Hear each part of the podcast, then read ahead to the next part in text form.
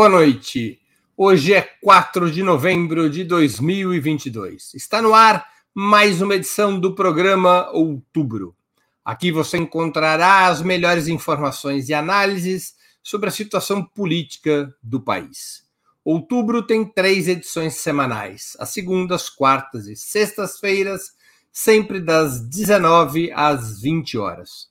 Cada edição com um trio fixo de convidados, homens e mulheres de diversas orientações e gerações. Hoje teremos a participação de Vanessa Martina Silva, jornalista, mestranda do PROLAN, Programa de Integração Latino-Americana da USP, e editora da revista eletrônica Diálogos do Sul. Igor Felipe, jornalista e integrante do Conselho Editorial do jornal Brasil de Fato, da TV dos Trabalhadores e da Rede Brasil Atual. E José Genuíno, histórico militante da esquerda brasileira, ex-deputado federal e ex-presidente nacional do Partido dos Trabalhadores.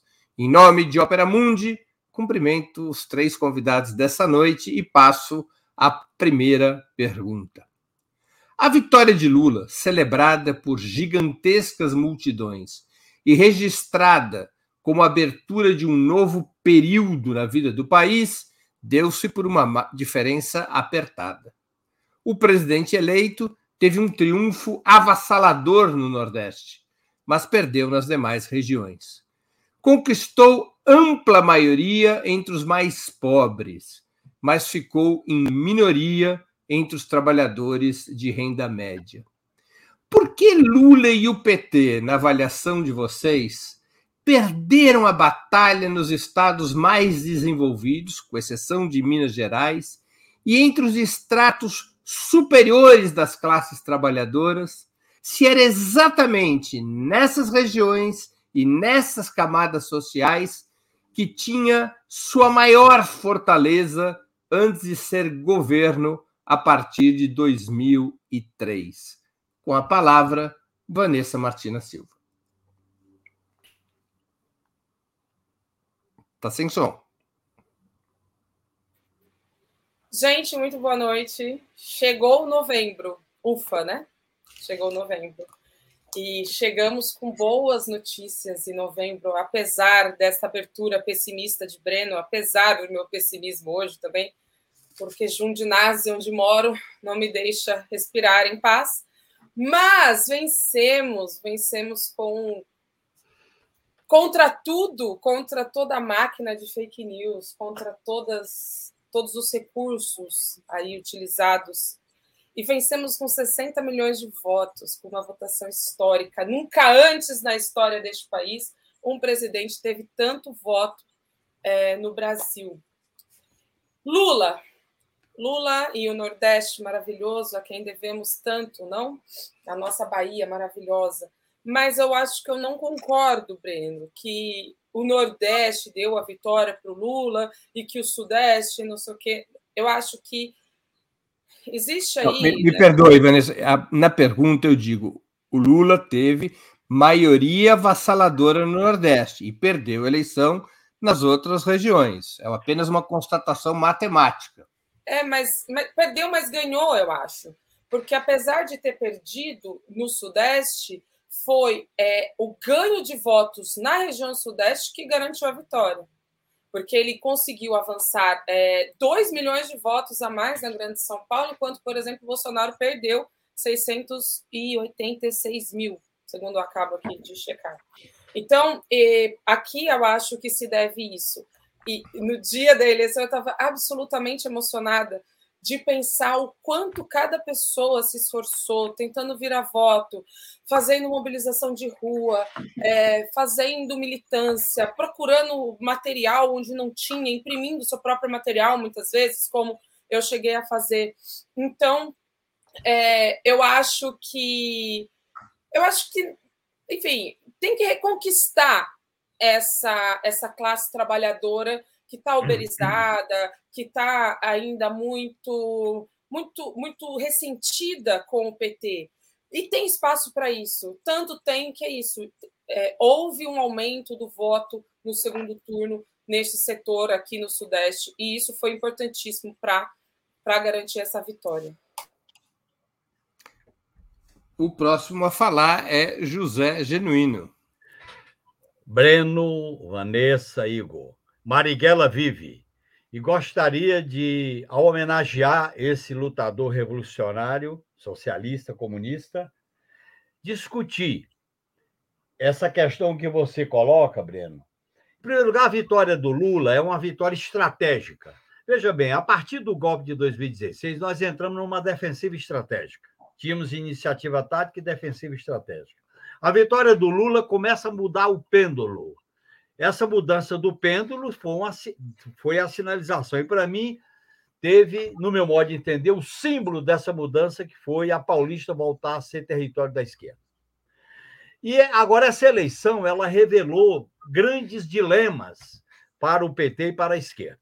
Grande dilema. Primeiro, o dilema da gente entender bem o que está acontecendo no Nordeste. Eu acho que o Nordeste é uma experiência exitosa de como o PT se implantou e disputa uma hegemonia popular e democrática no Nordeste, com todas as nuances e diferenças. Segundo, nós crescemos na região Sudeste. O PT cresceu em relação às outras eleições, mesmo no caso de São Paulo. Agora, tem um outro problema que foi colocado: a questão da amplitude nós fizemos uma campanha que foi acertada na amplitude, mas essa amplitude não significou transferência de voto na região sudeste, senão a Alckmin teria sido fundamental para eleger o Haddad aqui em São Paulo, e a própria votação do Lula, o, o modelo era outro, o motivo era outro, e colocou um problema novo, porque além das camadas populares que se identificaram com Lula, a juventude, as mulheres, as, até dois salários mínimos, tem uma questão que foi colocada. Na região sudeste, particularmente São Paulo, parte de Minas Gerais e no Rio Grande do Sul, a, reestruturação capitalística produziu uma nova classe trabalhadora. Essa nova, nova classe trabalhadora não é a do ABC quando o PT foi fundado. Eu acho que essa nova classe trabalhadora é aquele trabalhador que não aquele brasileiro que não explora o trabalho de outro. Não é propriamente a classe trabalhadora nos moldes do macacão. E eu acho que nós temos que ter uma, uma, um diálogo com essa nova classe trabalhadora. Essa nova classe trabalhadora quer, quer discutir direitos básicos de saúde, educação, ascensão, visão de mundo, de sociedade. Eu acho que o discurso do PT foi falho na disputa de hegemonia nesse segmento da nova classe trabalhadora. Eu acho que isso é uma tarefa gigantesca para o partido. A própria linha política do partido precisa ser atualizada, precisa se modernizar, precisa ser, vamos dizer assim, é, debatida com as novas diretrizes para esse mundo que a gente está vivendo com a, o enfrentamento da hegemonia do neoliberalismo. Eu acho que nas, nesses centros do Sudeste, onde a questão é mais grave, eu acho que nós erramos. Faltou nessa campanha, Breno, uma direção política mais eficaz. Está claro uma coisa: para enfrentar essa direita truculenta, nós temos que ter uma direção política mais centrada, mais capaz, mais clara, mais dirigente. E a campanha foi um certo espontaneísmo sob a direção da figura principal, que era o Lula. A luta política é mais complexa, e essa complexidade exige uma direção. Aquilo, Breno, você não vai gostar, mas eu digo aquilo que os todos falavam, uma certa crise de direção. Eu acho, eu faço essa leitura que é necessário a gente enfrentar esse problema de uma direção política da esquerda, socialista, popular, democrática, para enfrentar esses novos dilemas. Esses novos dilemas se colocaram. Agora, a puta vitória está mudando a correlação de força no país. E aí, certamente eu vou desenvolver melhor isso. Igor Felipe. Boa noite, Breno. Boa noite, Genuíno. Boa noite, Vanessa. Então, domingo, Lula teve uma consagração, né? Depois de um período de perseguição, um período de tentativa de desmoralização, de prisão, ele recebeu uma votação de 60 milhões de votos. Depois desse período de 5, 6 anos de uma defensiva estratégica que as forças populares e a esquerda viveram. Então é uma vitória a se comemorar E o fato de ter sido uma distância tão pequena, na verdade, engrandece a vitória, né? Porque o Bolsonaro utilizou de todos os tipos de artifícios, né? Do orçamento público, tanto com orçamento secreto, como uma ampliação artificial do Auxílio Brasil, as mentiras, as fake news. Nós vimos casos de assédio de, de, de, de patrões com trabalhadores e toda essa campanha suja, né? Que o bolsonarismo fez. Em relação à sua pergunta, Breno, acho que esse de fato é uma questão central e que tem uma perspectiva estratégica, né? Um elemento interessante, Breno, que dos 3 milhões de votos que o Lula ganhou no segundo turno, 1 milhão e 750 mil foram no, no Sudeste. Então, no Sudeste teve um fluxo de votos é, importante que garantiu é, a vitória do Lula.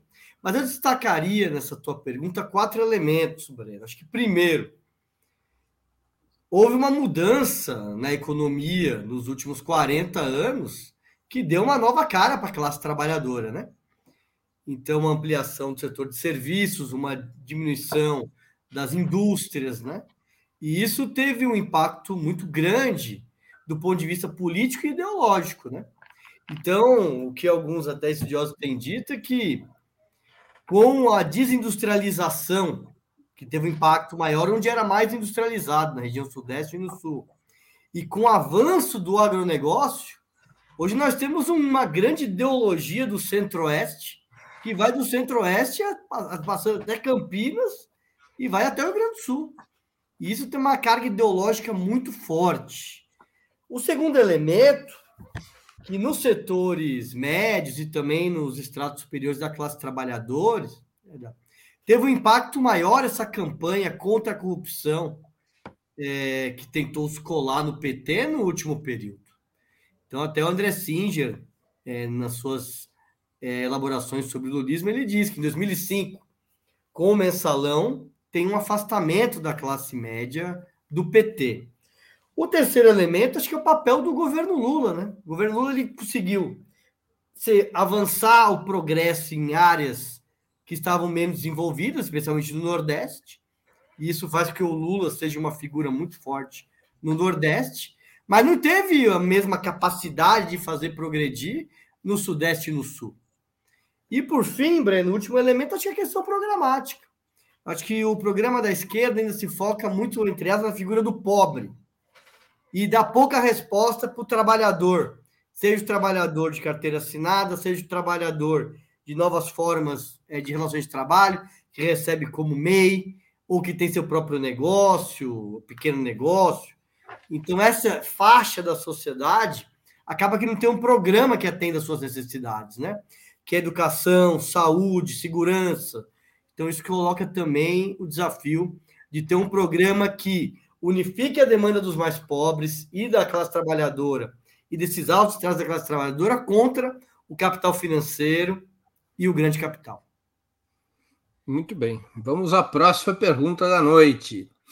Ainda que seu líder tenha jogado a toalha e iniciado a transição para o governo Lula, o bolsonarismo se lançou em bloqueios de estrada e manifestações diante dos quartéis logo após as eleições. Esses movimentos, esses movimentos do bolsonarismo, representam os estertores de uma corrente política derrotada ou os sinais de que a nova administração comandada por Lula terá que enfrentar uma oposição neofascista de alta intensidade, capaz de ter um pé nas instituições e outro nas ruas. Com a palavra, José Genuíno. Sinais de uma oposição radical, violenta, no parlamento e nas ruas. Essas manifestações nos quartéis e dos caminhoneiros representou o setor duro do bolsonarismo. É claro que houve uma divergência com o setor conservador e de direita que votou no bolsonarismo mas eles estão demonstrando que querem ser, querem protagonizar um tipo de enfrentamento contra o novo governo. E para isso nós temos que fazer um enfrentamento não só institucional, mas nas ruas. Por exemplo, eu acho que nós deveríamos convocar uma manifestação política defendendo a soberania do voto popular. Você, eu acompanhei, acompanhei muito você, você sugeriu, Heleno, 15 de novembro. Pode ser uma data como essa. E transformar a posse do Lula no dia 1 de janeiro numa grande ocupação popular de Brasília, maior do que o que foi em 2003 se nós. Veja bem, Breno, o bolsonarismo raiz, fundamentalista, de extrema-direita, ele disputa a sociedade, a partir daí disputa as instituições. Se nós ficarmos só na institucionalidade, com as características da institucionalidade brasileira, nós vamos perder essa batalha. Portanto, eu acho que tem que ser um pé na ordem e um pé contra a ordem. Um pé fora e um pé dentro da institucionalidade. Eu acho que para enfrentar esse novo movimento da extrema-direita chamada Bolsonaro Raiz. Por outro lado, merece um comentário, Breno. O inominável é uma característica própria dele. Ele incendeia, mas na hora H ele puxa o carro, ele vai se desmoralizar. Foi assim no parlamento durante mais de 20 anos. É diferente daquilo que o Napoleão dizia. O dirigente político militar quando é perguntado como dirige a tropa numa situação que não há certeza da vitória, ele tem que ir na frente. O inominável não faz isso. Quando ele viu que a coisa podia apertar, ele puxou o carro. Então, essa é a característica dele. Ele espalha arma para, para provocar medo, vai ter golpe, vai ter isso, aquilo. Grande parte, é, ele é um arruaceiro, um tumultuador e um a fake news até na maneira de resistir. Por isso que agora a esquerda não pode menosprezar essa base social que ele estimula. Você viu cenas pitorescas, os caras comemorando a prisão do ministro Supremo, achando que aquilo era verdade. Esse pessoal, esse negacionismo tosco, violento, ele se move não por, pela, pela coerência qualquer, ele se move por um valor, que é exatamente o que o, o protofascismo, eu prefiro chamar protofascismo e não neofascismo, que é o ovo da serpente que pode gerar. Aliás, eu aproveito e dizer que esse ovo da serpente está muito bem relatado no livro da Consuelo Diegues, que chama O Ovo da Serpente. Com a palavra, Igor Felipe. Breno, acho que nós passamos nesses últimos quatro anos pela consolidação de um processo de reconfiguração da direita no Brasil, a partir da emergência de Jair Bolsonaro. Então, a vitória do Bolsonaro em 2018, que foi aquele que conseguiu expressar aquele movimento que vem desde dezembro de 2014 até 2018 contra o Lula, contra a esquerda, contra o PT, ele conseguiu hegemonizar aquelas forças e se colocar na arena política como aquele que tinha condição de vencer a eleição. E ele foi lá e ele venceu, inclusive os candidatos da direita tradicional que se colocaram em 2018. Com a sua eleição e o seu governo, que foi um governo de um tipo diferente, que é um governo que, em vez de constituir uma maioria para governar, era um governo de confronto permanente de confronto com as instituições, inicialmente com o Congresso, depois ele se une ao Centrão, com os grandes meios de comunicação. É, então, um, e um governo e uma liderança dessa corrente neofascista que demonstra disposição de disputar a sociedade e fazer mobilização de rua. Então, o que a gente tem visto, não só no Brasil, mas no mundo, é que aquela direita que topa o jogo democrático, ela perdeu a condição de incidir nas massas, né? Até pela profunda crise que o capitalismo vive. E o que emergiu foi uma direita que se coloca contra o sistema e que mobiliza, que questiona é, e que apresenta um programa claro, que é a destruição das instituições vigentes e um, um outro projeto, né?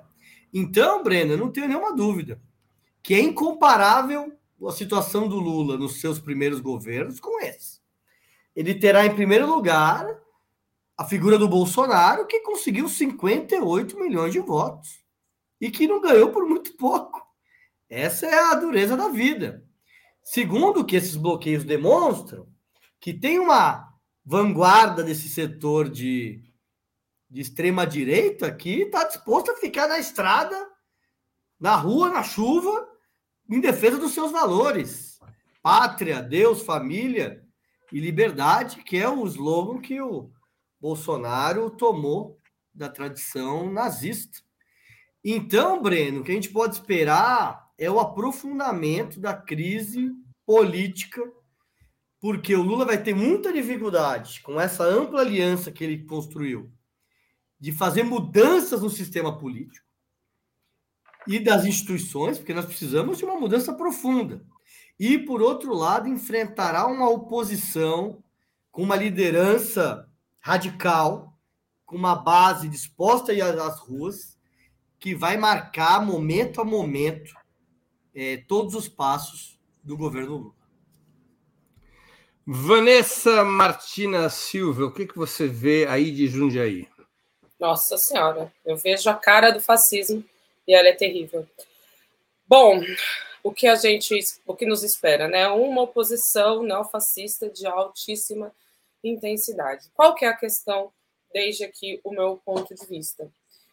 Além das pessoas radicalizadas, extremistas que estão hoje se manifestando, como o Igor bem colocou, que enfrentam frio, chuva, etc., e seguem aí nas ruas, nós temos as instituições que deveriam funcionar. Né? Então, por exemplo, agora em Jundiaí acaba de ocorrer o seguinte fato: estudantes que iam para a escola, estudantes no ônibus escolar, foram é, agredidos por, por, por extremistas bolsonaristas porque passa, o ônibus passa em frente ao quartel, quebraram a janela do ônibus, o estudante foi ferido, e hoje, então, os estudantes foram na prefeitura pedir uma, uma ação da prefeitura para que esses estudantes tenham apenas, apenas, apenas a, a segurança de chegar na escola. As aulas hoje foram suspensas, né? ETEC VAV, onde eu estudei, inclusive.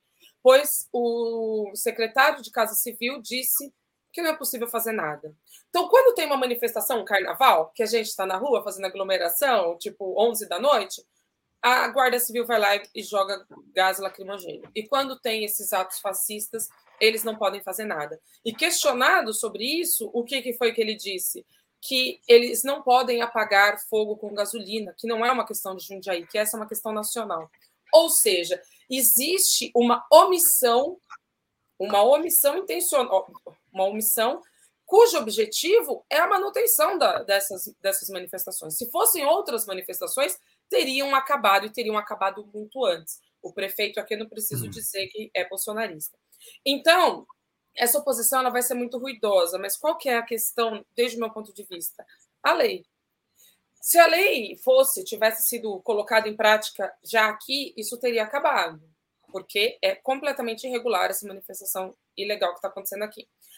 É, se o Alexandre de Moraes tivesse feito cumprir a sua determinação com relação à PRF no domingo, os, os, os, os eleitores do Nordeste não teriam sido impedidos de votar. Então, eu acho que é, eu concordo um pouco com, com o Igor de que vai ser um governo muito difícil, que teremos muitas. Cara, vai ser muito complicado. Mas eu não acho que esse é um governo de avanço, de avanço da pauta de esquerda ou de avanço. Este é um governo de concertação e de restauração democrática. Então, o que eu posso esperar desse governo é que as instituições voltem a funcionar, que a lei passe a vigorar. E é isso, a partir de um 1 de janeiro, eu espero que a Polícia Federal cumpra o seu dever como tal. E não e a Polícia Rodoviária Federal não seja um braço do fascismo, como está se colocando agora nesse momento diante dessas manifestações. Então, assim, Vai ser difícil essa oposição, vai, mas para cima dela a lei, porque eles, os fascistas, eles agem no limite da lei e muitas vezes ultrapassando esse limite para o lado de lá. Muito que bem. Vamos a uma próxima pergunta. O Genuíno, na sua intervenção, já abordou um pouco sua opinião a esse respeito, mas eu quero ouvir a opinião dos demais e também ter a oportunidade de escutar o genuíno aprofundando sua posição. Até o momento, as forças democráticas e de esquerda estão preferindo deixar a contenção do bolsonarismo aos cuidados das instituições e do tempo. Não estaria na hora de convocar uma jornada massiva em defesa da democracia e do mandato de Lula? Como disse Genuíno, eventualmente no dia da proclamação da República, 15 de novembro, para deixar mais claro e popular o repúdio à extrema gol direita golpista? Não seria a hora da esquerda ir às ruas, encabeçada pelo presidente eleito, para impedir que o neofascismo continue a fazer da praça pública seu local de acumulação de forças? O primeiro a falar é Igor Felipe. Breno, acho que diante do bloqueio das estradas pelos bolsonaristas, acho que o que cabe agora é acompanhar. Porque o que a gente está vendo é que tem uma queda no número de bloqueios. Então, eles chegaram até 500, 600 bloqueios, que muitos têm dúvidas se esse número é verdadeiro. E agora já está num número de 50, 40. Então vejam, essa ação dos bloqueios faz parte do, da narrativa do bolsonarismo.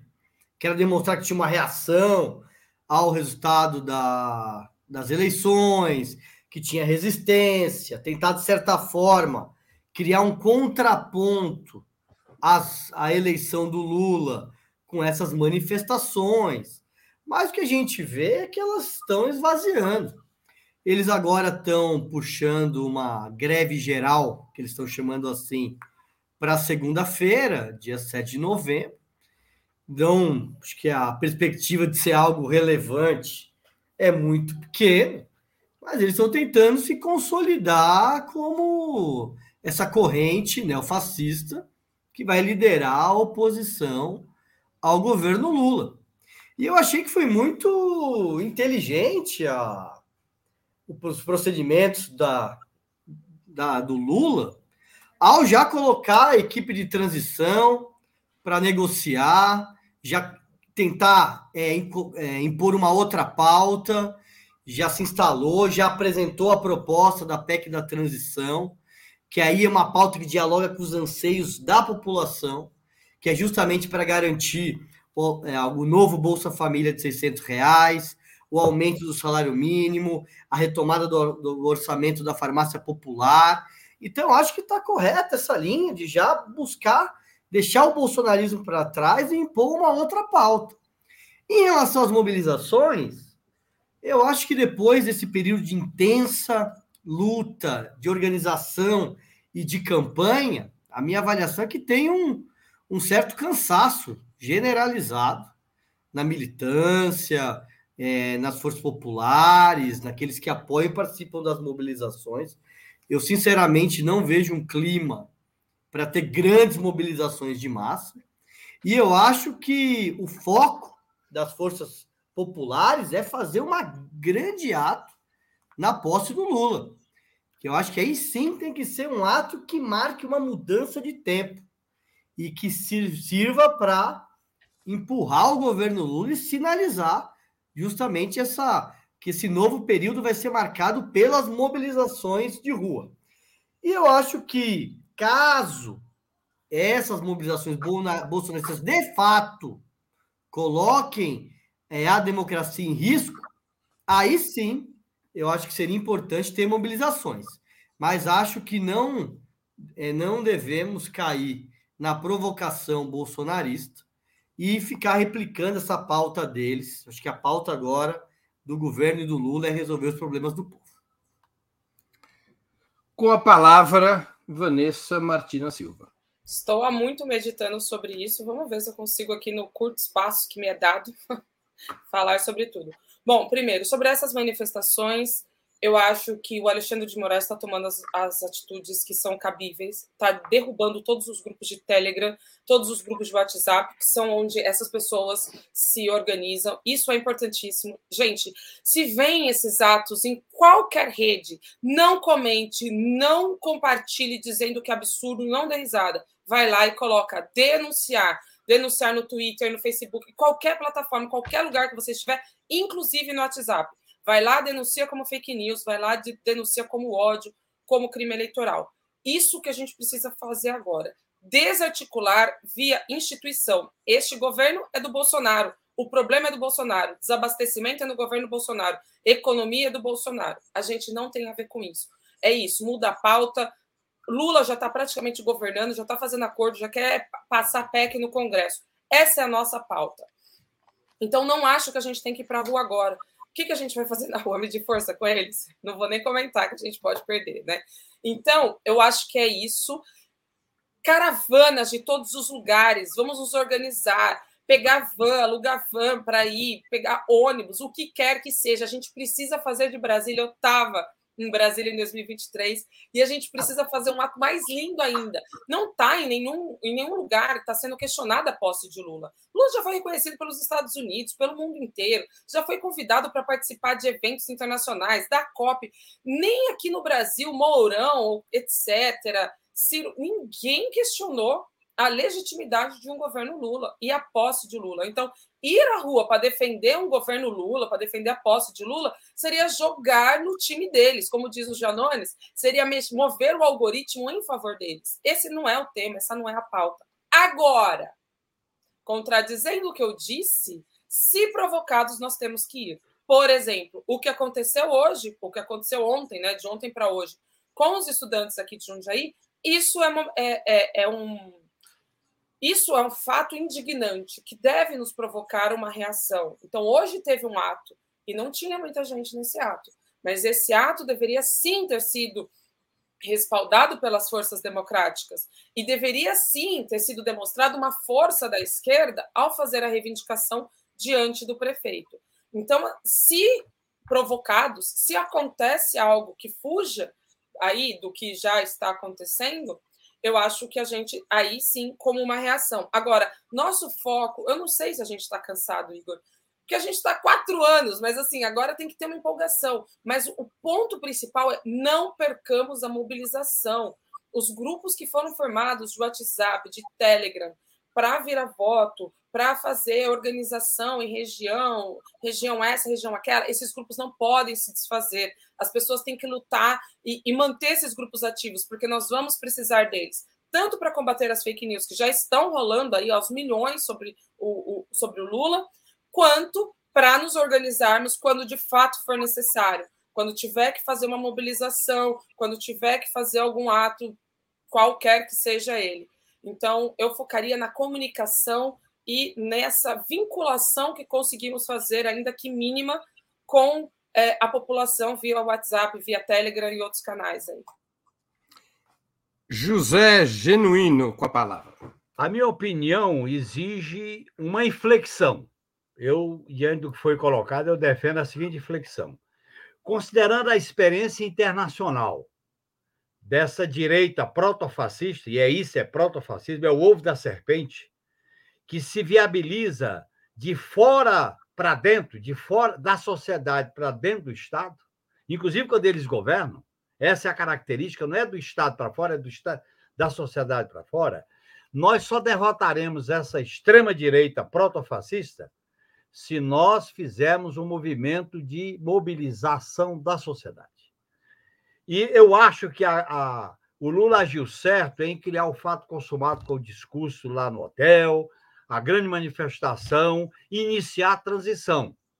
Certo. Agora, só isso não é suficiente para enfrentar essa extrema-direita. Eu acho que nós deveríamos fazer uma demonstração de força política, de mobilização dos partidos que apoiaram o Lula, dos movimentos sociais, por ocasião de uma data que pode ser o 15 de setembro, eu, de novembro. Eu acho que eles vão aprontar mais coisa.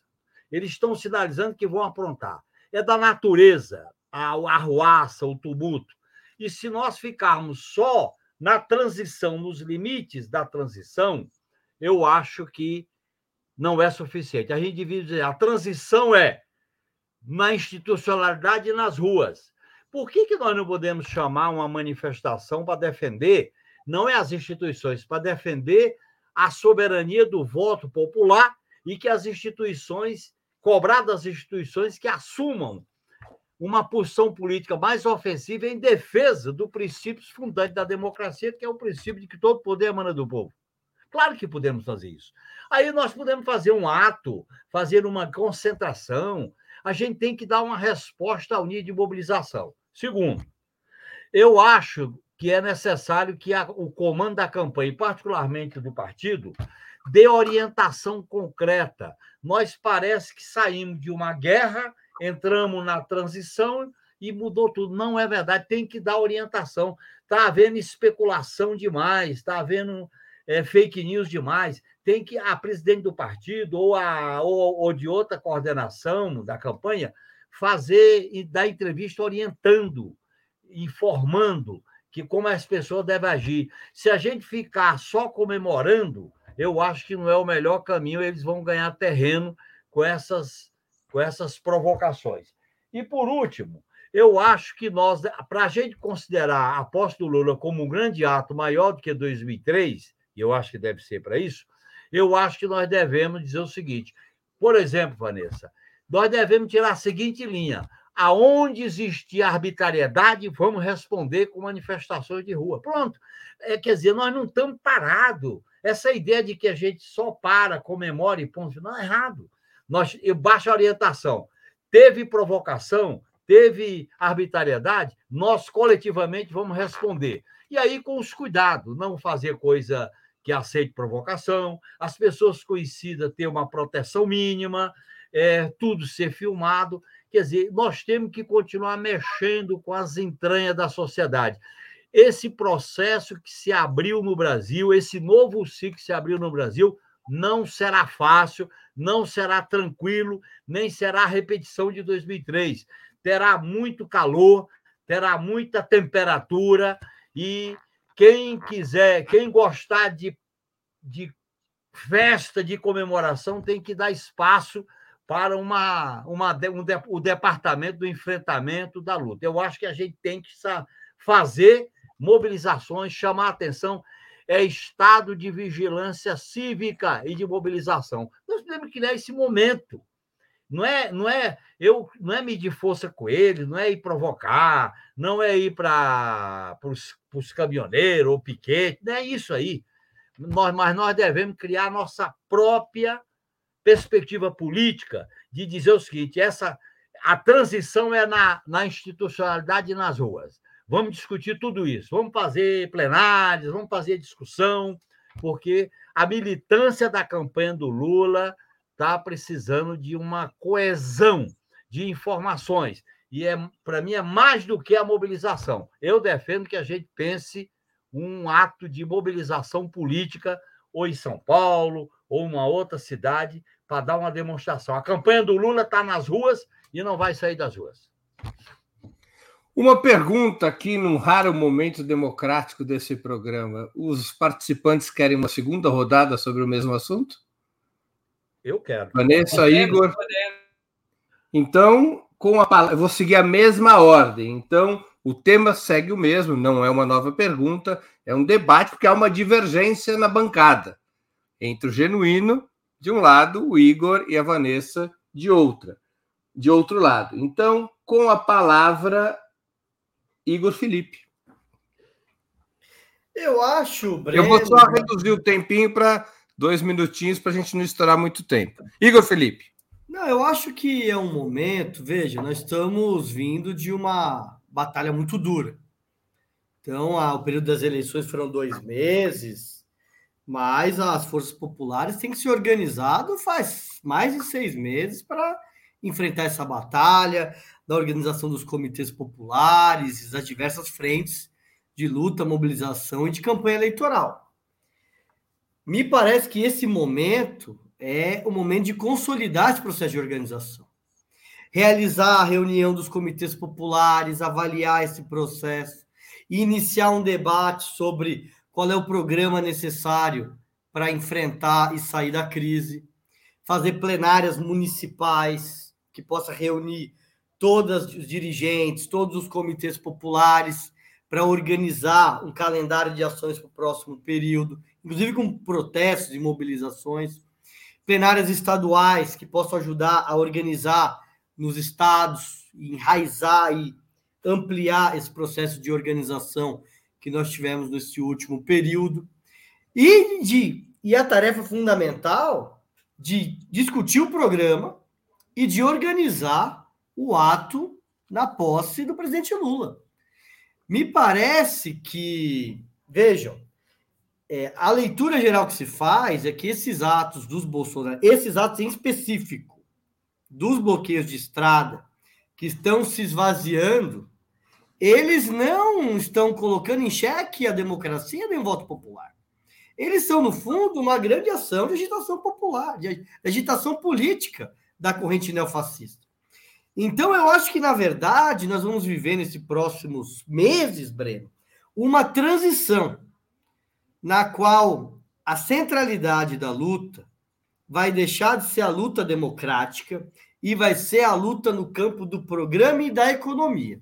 E daí o artigo, o editorial que saiu hoje no Jornal o Globo contra é, a PEC da transição, dizendo que o Lula não foi eleito para gastar dinheiro e torrar a questão fiscal, essa vai ganhar centralidade. Porque, embora a gente vai ter uma oposição de massa neofascista, mas é, as forças neoliberais elas vão se assanhar também e vão tentar impedir que o Lula tenha as reformas e cumpra suas promessas de campanha, porque isso vai implicar na questão fiscal. Então, eu acho que nós devemos nos preparar, sobretudo, para a posse do Lula e dando centralidade para as medidas necessárias para enfrentar e resolver os problemas do povo. Vanessa Martina Silva. O, Genuíno, eu sou de uma época que as pessoas mais velhas eram mais moderadas que as mais jovens. Vanessa Martina Silva. Eu gosto desse, desse chat porque o, o Genuíno ele melhora as minhas ideias, na verdade. É, estado de, civil, de, vigilância cívica é genial, me parece assim que é exatamente o que a gente precisa nesse momento.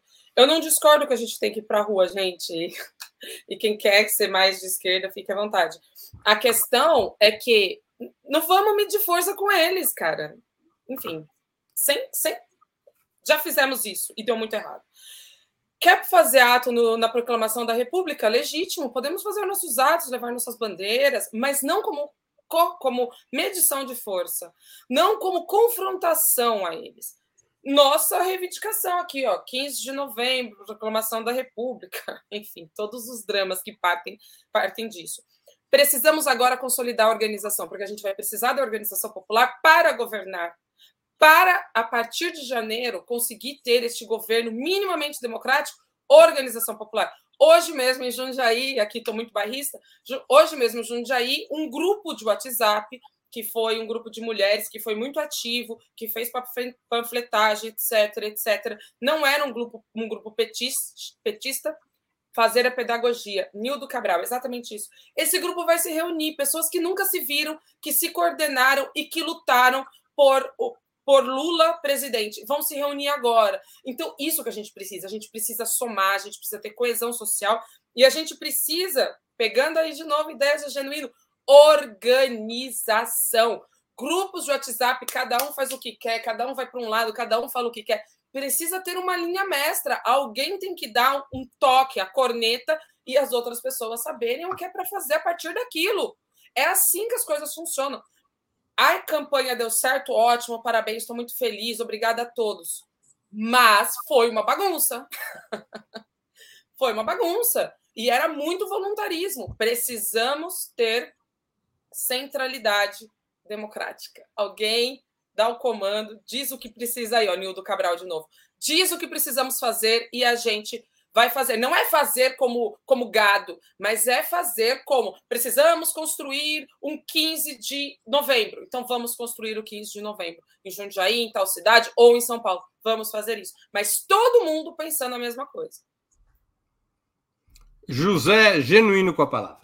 Vocês acham que a PEC da transição passará tranquilamente no Congresso Nacional só com as imagens do Centro Cultural do Banco do Brasil? Vocês acham que esse clima de rebelião cívica, democrática, vigilância cívica, é que vai influenciar as, as ações, a multiplicidade de ações, as respostas, que podem ser micro e macro. O que eu insisto é que nós parece que ganhamos a eleição e viramos a página. Nós não viramos a página, nós continuamos garantindo a vitória do 30 de outubro. Eu acho que vai haver essa ideia, não é só a imagem da. Eu, aquela cena do Banco do Brasil. Eu vivi aquilo em 2003, viu, Vanessa, viu, Igor? Aquilo ali cria uma puta ilusão, viu? Aí vem aquela reunião, aquele microfone ali. Nós temos que botar um pouco de povo nessa história, por isso que eu estou insistindo. Eu acho que essa vigilância cívica, em defesa do programa do Lula, em defesa da soberania do voto. Quando eu falo a soberania do voto, não é para confrontar com o Bolsonaro, não é negócio de caminhoneiro, coisa nenhuma. É a gente afirmar a plataforma da campanha que foi vitoriosa. O Lula foi eleito com uma plataforma, por isso que tem que ter a PEC emergencial, por isso que tem as propostas para a educação, para a saúde, as propostas para o salário mínimo. É, é esse sentido de mobilização que eu acho que é educativo que eu acho que é importante. E eu acho que nós deveríamos fazer, planejar a possibilidade de um, de um, um, dia de mobilização. Um dia, não é? Nós não vamos nos confrontar com o Bolsonaro, nós não vamos chegar perto dele, nem vamos brigar em quartel nem em estrada. Um dia, 15 de novembro, nós vamos cantar o hino da República, que é muito bonito, por sinal. Aquele hino devia ser o hino da independência no Brasil. E vamos fazer manifestações de apoio à plataforma que elegeu Lula. A plataforma que elegeu Lula, companheiros de governo, não pode ser apenas uma negociação no Centro Cultural do Banco do Brasil e com o Centrão no Congresso Nacional. É isso que eu insisto. O, o hino da República é aquele liberdade, liberdade. É. Abra as asas. É, é. E você sabe uma curiosidade histórica. Quando o Partido Comunista, em 1934, cria a Aliança Nacional Libertadora, ele faz uma. Oxe, esqueci o nome da palavra. Uma adaptação da música que vira o hino da NL. Exatamente. aliança, é. aliança. Abre as asas sobre nós. Abre as asas sobre nós. Ó, oh, Breno, só mais uma informação. Quando, quando a, na época da ditadura prendia a gente e cantava o hino nacional para engolir, para encobrir os gritos de tortura, a gente cantava o hino Liberdade, liberdade, abre, abre as asas sobre nós. Que lindo isso. Muito que bem. Ô, Breno, só um comentário que eu acho que dentro da linha do que o Janino colocou, eu acho que é necessário, na minha visão, aguardar um pouco as contradições, que eu concordo com o Genuíno. A PEC da transição não vai passar facilmente. Mas eu acho que precisa ver o desenrolar político para fazer a mobilização quando tiver a contradição. Porque isso contribui na mobilização. Eu acho que no atual momento as coisas ainda estão em banho-maria. Mas eu acho que, olhando em perspectiva, talvez seja necessário sim ter uma mobilização para garantir que o Lula, que o, que o, que o direito, que a soberania popular seja respeitada e que o programa que o Lula apresentou na eleição seja aplicado.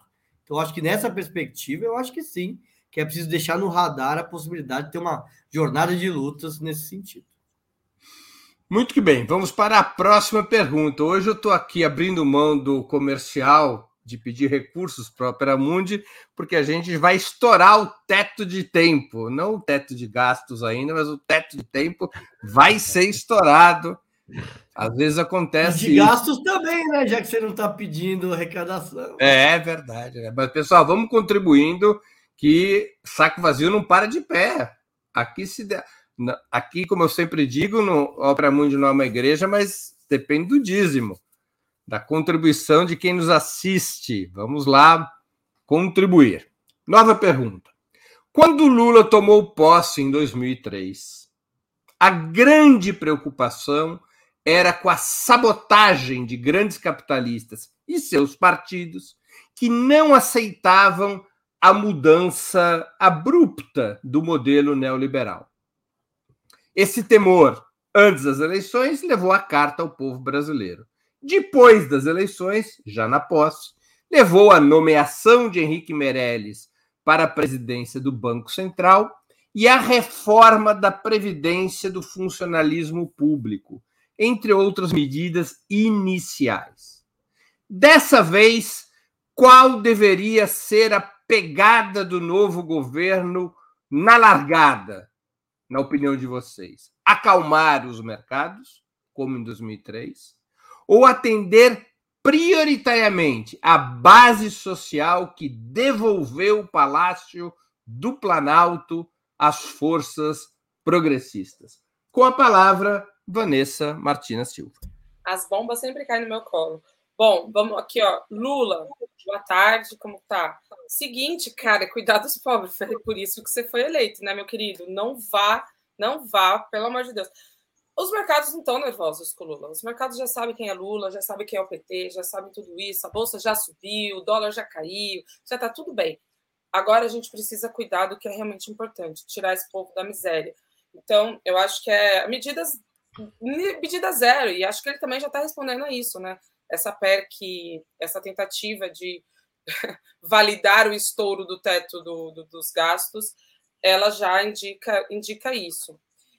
E, e, assim, mas vai ser difícil, porque a, é, a gente precisa cuidar dos pobres, olhar para a classe média, e, e, talvez parte da resposta, da primeira resposta, esteja nisso, né?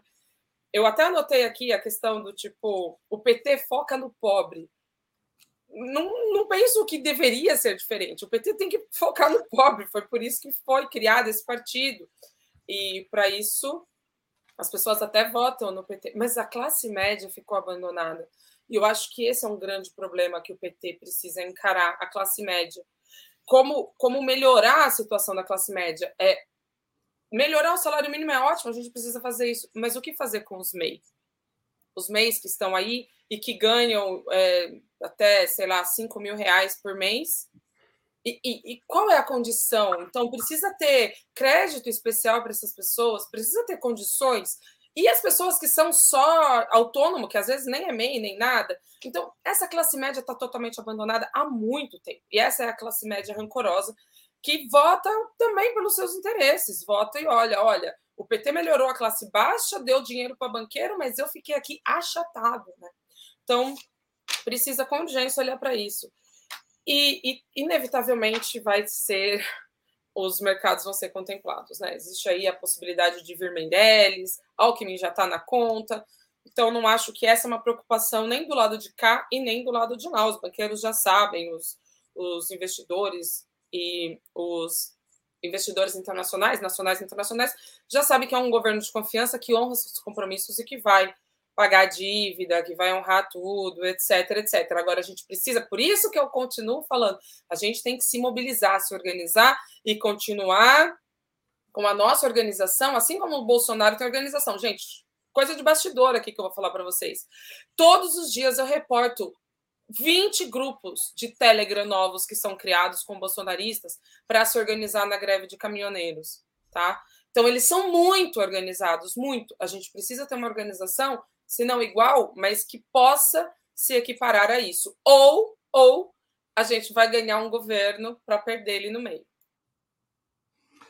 Com a palavra José Genuíno. A pauta do povo é prioridade zero. Pauta do povo é a fome, Bolsa Família, salário mínimo, aposentado e medidas para conter a caristia. É claro que a discussão sobre a, a nova classe trabalhadora, que eu prefiro falar assim, de como garantir um futuro, direitos, mas direitos que não se reduzem a essa pauta social emergencial, temos que discutir como prioridade. Mas o que o foco central agora é o seguinte: é a emergência social do país. É fome, é Bolsa Família, é a questão do desemprego, é a questão dos moradores de rua. Isso tem que ter um choque. Por isso, Breno, 2003 era a fuga de capitais.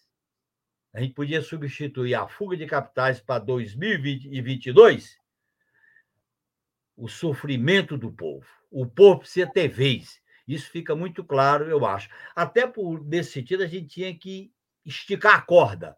Esticar a corda, talvez sem quebrá-la mas estica a corda no seguinte sentido: a pauta social do povo tem que ser imediatamente atendida, que é a prioridade. Isso na transição, nas negociações para aprovar a PEC emergencial, nas medidas iniciais do governo. Esse foco tem que estar presente. Nós não podemos ser envolvidos pelo foco do mercado, pelas bolsas, por quem vai ser ministro da Fazenda, Banco Central e etc. Olha, pessoal, nós saímos de uma eleição, o povo brasileiro está passando fome, está sofrendo, e nós temos que levantar isso, e temos que dizer, e eu digo isso com muita com muito entusiasmo, que o capitalismo, é, a herança do capitalismo é a fome, é a desgraça, é a miséria, e nós temos que botar isso na frente da esquerda. A partir daí, a gente vai discutir aquele, as, o movimento social, as classes sociais, que tem que colocar um outro padrão de direitos sociais. Eu acho, portanto, que nós temos que dar visibilidade não à pauta do mercado, não à fuga de capitais, não à estabilidade das bolsas, mas sim melhorar de imediato a vida do povo. Muito bem. Igor Felipe com a palavra. Breno, a prioridade é enfrentar a profunda crise brasileira, que tem como seu principal problema o problema da fome, que atinge 33 milhões de brasileiros, e em torno de 140 milhões de brasileiros que têm, estão em situação de insegurança alimentar. Então, para isso é necessário, urgentemente, aprovar essa PEC da transição e garantir o novo Bolsa Família de 600 reais e mais 150 reais para por cada filho. Segundo, o problema do desemprego. O Brasil tem atualmente 10 milhões de pessoas desempregadas. Então, para isso, vai ter que fazer investimentos na economia, aumentar o investimento público, para conseguir ter uma dinâmica econômica e gerar postos de emprego. Vai ter que criar aí 10, 15, 20 milhões de empregos em quatro anos para resolver o problema do desemprego.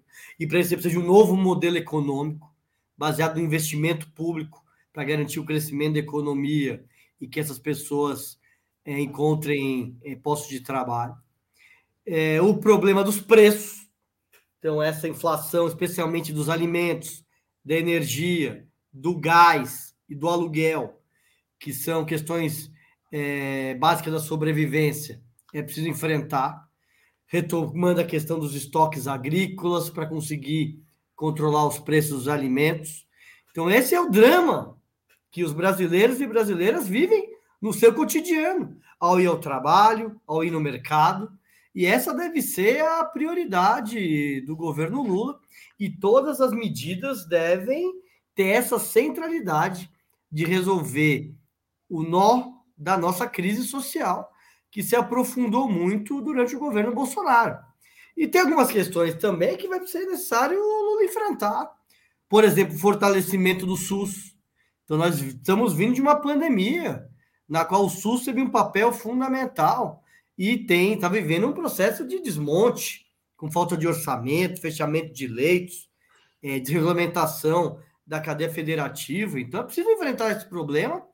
A questão da educação, acho retomar o que a gente tem visto nos últimos quatro anos, é um governo que trata a educação como um espaço de luta ideológica, não de resolver um problema da sociedade brasileira, que é garantir que crianças, adolescentes, jovens e adultos possam estudar, possam se formar e possam elevar o seu nível cultural. Então, essa é a pauta prioritária que as pessoas estão conversando no seu cotidiano e quem votou no Lula é para resolver esses problemas. Eu acho que em relação ao mercado, vai ter que ter conversa, vai ter que ter negociação, mas não pode ser a prioridade. E a gente viu a lição deixada com o ano de 2015, né? Com o ano de 2014, a Dilma fez uma campanha prometendo mais mudanças, e aí escolheu um ministro ultra neoliberal, que fez um ajuste fiscal estrondoso e teve como consequência o afastamento do, da esquerda e da Dilma da base social e quando veio o golpe não teve como resistir. Então é preciso ter um governo que dê prioridade a resolver os problemas do povo brasileiro. Vamos à última pergunta da nossa noite. O terceiro governo Lula não terá a seu favor uma maioria parlamentar de esquerda ou mesmo das forças que apoiaram sua eleição. Qual deveria ser o modelo de governança, na opinião de vocês? ter um governo mais enxuto, com maior identidade programática, buscando apoio parlamentar adicional ponto a ponto, convocando a mobilização social ou trazendo para dentro do governo todos os grupos e partidos dispostos à composição, mesmo que isso represente menor unidade programática e maiores contradições internas. Com a palavra, José Genuíno. Eu estou, Breno, na primeira alternativa.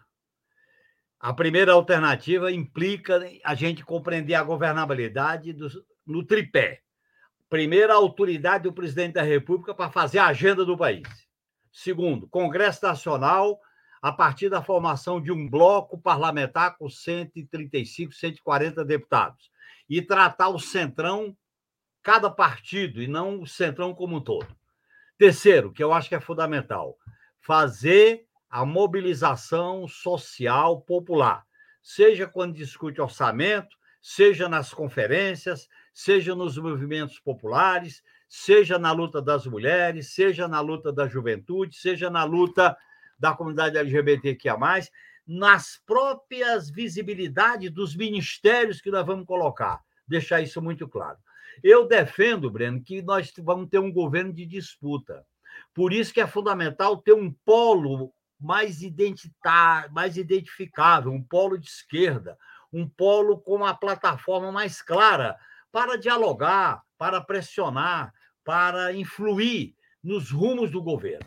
Eu acho que se a gente criar uma governabilidade, como foi a nossa experiência de 2003, nós teremos um governo rebaixado. Portanto, eu, com base nesse tripé, presidência, Congresso e sociedade, a governabilidade hoje pressupõe vínculos orgânicos com a sociedade, criar uma concertação popular com entidades, com movimentos sociais, com intelectuais, com movimentos é, da academia, com movimentos das organizações que estão brotando, como frentes, etc. Eu acho que esse mundo aí precisa estar organizado. Eu acho, Breno, que a governabilidade passa por aí no meu modo de entender, é combinar um núcleo estratégico mais forte e alianças pontuais para cada projeto, para cada momento. Se a gente for fazer a frente ampla, programática, ela vai ser rebaixada. É melhor o núcleo estratégico fazer alianças pontuais, inclusive com respaldo da sociedade. Com a palavra, Igor Felipe. Breno, nós estamos diante de uma situação muito diferente do que era 2003. É, nós vivemos uma profunda crise política e institucional. O que, que significa? Primeiro, uma crise profunda do sistema partidário. No fundo, genuíno, não adianta nem muito conversar com os partidos. Hoje, é cada parlamentar é uma sentença o Congresso Nacional virou um guichê que você dialoga no varejo, né? E daí que vem esse tipo de artifício como orçamento secreto. É, cada parlamentar tem sua demanda, não importa partido, não importa nada. Segundo, a profunda crise institucional, uma crise do, do poder é, judiciário, mesmo com as últimas medidas do STF, é, mais a, a Lava Jato deixa uma mancha muito grande no Poder Judiciário que precisa ser reformado. É, por mais que tenha cumprido um papel de tentar controlar o Bolsonaro. Uma crise profunda do Poder Legislativo, uma crise do Poder Executivo também, porque, veja, nós vivemos uma situação na qual a parte do orçamento público é, é praticamente é gerenciado pelo Poder Legislativo. Então, Breno, não é possível enfrentar essa conjuntura sem ter um alto nível de organização popular e de mobilização social para que consiga dar respaldo às mudanças e aplicação de um programa de mudança social. É, a mobilização popular, as ruas, é, os trabalhadores organizados devem cumprir, entre aspas, Breno, um papel que as Forças Armadas cumpriram no governo Bolsonaro. Então, quando apertava, ele dizia: opa, as Forças Armadas. O Lula tem que ser o seguinte: quando apertar, opa, é o povo que vai decidir. Então tem que ter uma governabilidade que tenha, de certa forma, eu acho que quatro medidas. Primeiro, retomar as conferências, mas fazer com que elas sejam tenham um caráter mais organizador da sociedade e expressão dos debates que acontecem no último período. É, aplicar de, determinadas formas de orçamento participativo, que foi uma promessa que o Lula fez na campanha. Isso pode contribuir no processo de organização da sociedade. As políticas públicas, articuladas de todos os ministérios, devem contribuir no processo de organização popular e de mobilização. Não pode ser só uma política pública é, passiva, mas deve ser ativa.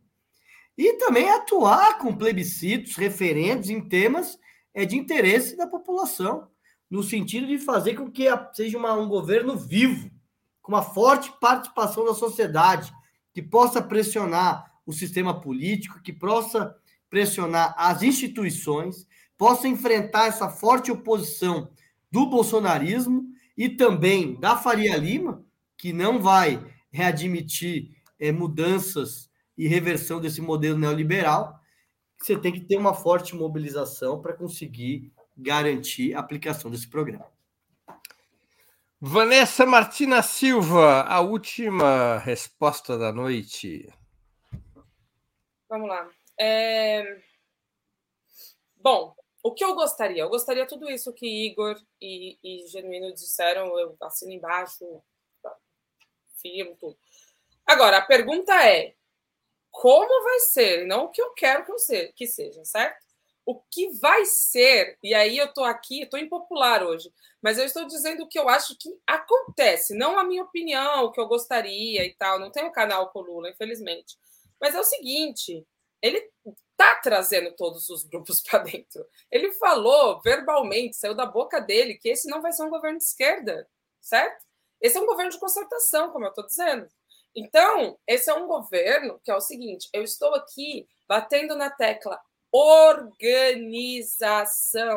Não podemos perder o mínimo de organização que conquistamos durante a eleição. Não podemos deixar que esses grupos que se formaram se dispersem, que as pessoas que saíram para militar juntas se percam e não se encontrem mais. Se não tiver pressão popular, este governo é um governo de centro-esquerda que vai ser para o centro. Porque é óbvio, olha a correlação de forças, olha com quem Lula está sendo obrigado a sentar. Simone Tebet no governo foi muito bonito, muito legal, ela tem uma dictória uma, uma oratória incrível, maravilhosa. Agora, gente, quem é Simone Tebet? Entendeu? E a gente achou legal, achou bonito, porque a gente precisava ser eleito. Agora, este é o governo essa é a correlação de forças. Então, ai, querer que vá para a esquerda, que a gente faça revolução, que faça reforma agrária, reforma tributária, todas as reformas é muito lindo. Ó, só que qual é o Congresso, cara? O Congresso é bolsonarista. Eu tenho, eu acho, aí a minha opinião, que esse Congresso ele vai dar um, um passo para o centro e que vai ter uma normalização dele e que eles vão votar de acordo com os interesses e como sempre foi, fazendo barganha, o chamar. Ah, é, é horrível usar esse termo, né? O toma lá da cá no sentido de negociação política, sem criminalização da política. Vai ter que ter. Lula vai ter que meter no governo o MDB. É isso, gente. Esse é o governo. A gente tem que acordar para a realidade. Então, ou o povo se organiza e não precisa ficar saindo na rua toda hora, tem que estar organizado para quando for convocado conseguir fazer os atos necessários. Vai ter, ai, vai ter é, as chamadas, as conferências. Excelente, a gente precisa se organizar desde agora para a conferência. Só que eu fui na conferência de comunicação, também fui na conferência de cultura, eu fui para a conferência de comunicação e quando cheguei lá, meteram o quê? Meteram os empresários no meio da conferência de comunicação. Então, nós, que éramos a base mobilizada de jornalistas organizados, a gente teve que engolir seco. Por quê? Porque a correlação de forças que permitiu aquela conferência existir ela foi uma correlação que colocava empresários lá.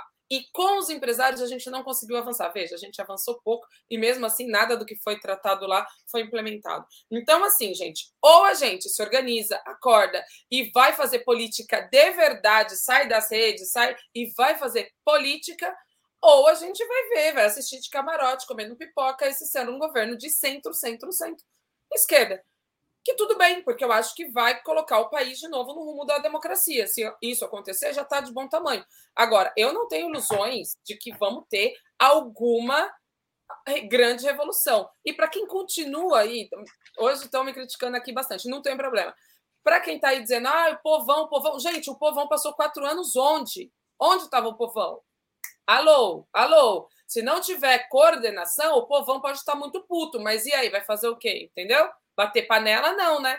Então, assim encerro minha participação nesse glorioso programa. Chegamos ao final de mais uma edição do programa Outubro. Eu conversei hoje com Vanessa Martina Silva, José Genuíno e Igor Felipe. Nós temos é, novo encontro marcado com os nossos três convidados das sextas-feiras no próximo dia 11 de novembro. Antes disso, voltaremos a nos ver nos programas Outubro de segunda, dia 7 de novembro, coincidentemente aniversário da gloriosa Revolução de Outubro, e, no, e na quarta-feira, dia 9. Eu agradeço aos convidados e audiência, especialmente aqueles e aquelas que contribuíram financeiramente com o site de Opera Mundi ou com o nosso canal no YouTube. Muito obrigado, boa noite e boa sorte. Ciao, ciao.